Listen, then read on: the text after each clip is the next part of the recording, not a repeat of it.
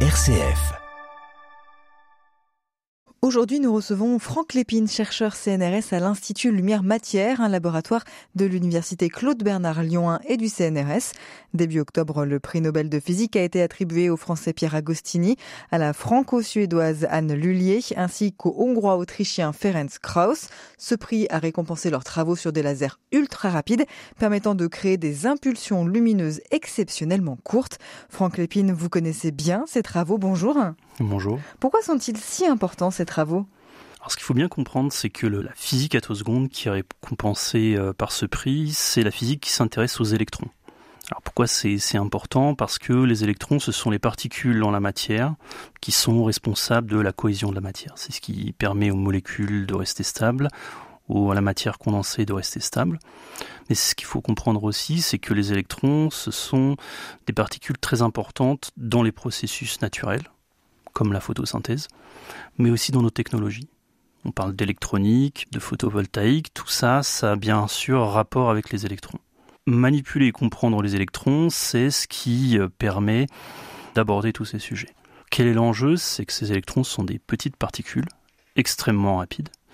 Et donc si on veut les observer et les manipuler, on a besoin d'avoir accès à des échelles de temps qui sont extrêmement brèves.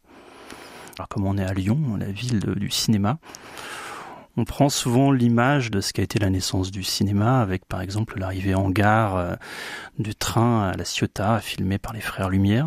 Donc qu'est-ce qu'ils font les frères Lumière? Finalement, ils prennent une succession d'images très rapides. Les images sont prises suffisamment rapidement qu'ils peuvent décomposer le mouvement du train. Et comme un train, typiquement, va se déplacer sur des échelles de temps de secondes ou de minutes, ils ont besoin de prendre quelques dizaines d'images, 16 dans ce cas-là, pour décomposer ce mouvement. Et maintenant, si je veux faire la même chose, non pas pour un train, mais pour des électrons, l'échelle de temps que je vais devoir pouvoir utiliser, c'est l'attoseconde. Et une attoseconde, c'est un milliardième de milliardième de seconde. Donc l'image qu'on donne pour bien se rendre compte, c'est euh, une attoseconde par rapport à une seconde. Il y a la même différence qu'entre une seconde et l'âge de l'univers.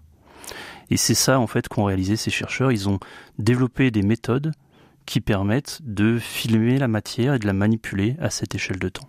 Ça ouvre la porte à beaucoup de découvertes, j'imagine Alors justement parce que comme on va avoir accès à ces propriétés des électrons et au moyen de les manipuler, ça va nous permettre euh, d'avoir une action sur la matière pour, par exemple, optimiser euh, des processus chimiques, par exemple pour manipuler les propriétés des matériaux, passer d'un conducteur euh, à un isolant, d'un isolant à un conducteur. Et c'est vraiment avoir accès à cette échelle de temps, c'est à la fois ce qu'on ne pouvait pas faire avant, c'est-à-dire comprendre la matière à cette échelle ultime de temps pour voir comment les électrons dans la matière vont se comporter, mais c'est également pouvoir manipuler la matière au niveau des électrons et ça, ça permet justement d'aller s'intéresser à un grand nombre de domaines qui va, bon, la physique très fondamentale, à la chimie, la biologie, euh, etc. Concrètement, à quel genre d'application est-ce qu'on peut s'attendre? On les voit déjà apparaître en fait. Les applications, elles vont vraiment de l'optimisation par exemple de cellules photovoltaïques, mais pour prendre un autre extrême dans le domaine vivant, également le développement de diagnostics précoces, de maladies précoces parce qu'on va utiliser en fait notre connaissance, notre maîtrise ultime de la lumière pour sonder des échantillons biologiques et détecter la présence infime de molécules qui sont signatures d'une maladie. Cette connaissance très fondamentale de la lumière et de l'interaction entre la lumière et la matière, ça apporte aussi des débouchés dans des domaines euh, aussi différents que euh, l'énergie, euh, le solaire ou le diagnostic de maladies le plus tôt possible pour assurer un meilleur traitement des patients. C'est révolutionnaire aujourd'hui, vous diriez, comme recherche? Alors, ce qu'on fait, donc, ces personnes qui ont obtenu le prix Nobel, c'est euh, vraiment permettre d'avoir accès aux échelles ultimes de comment fonctionne l'interaction entre la lumière et la matière.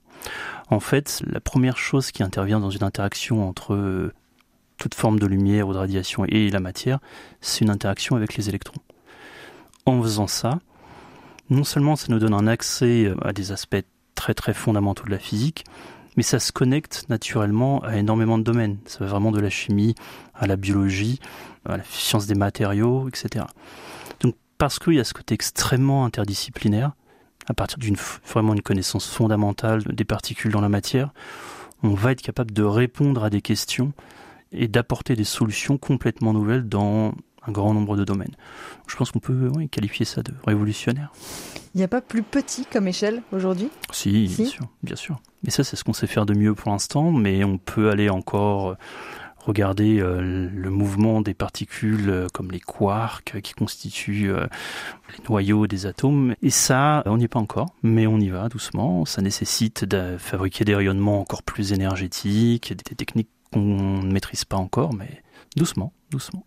On y arrivera. Merci beaucoup, Franck Lépine, pour toutes ces infos. On rappelle que vous êtes un chercheur CNRS à l'Institut Lumière Matière, un laboratoire de l'Université Claude Bernard Lyon 1 et du CNRS. Merci. Merci à vous.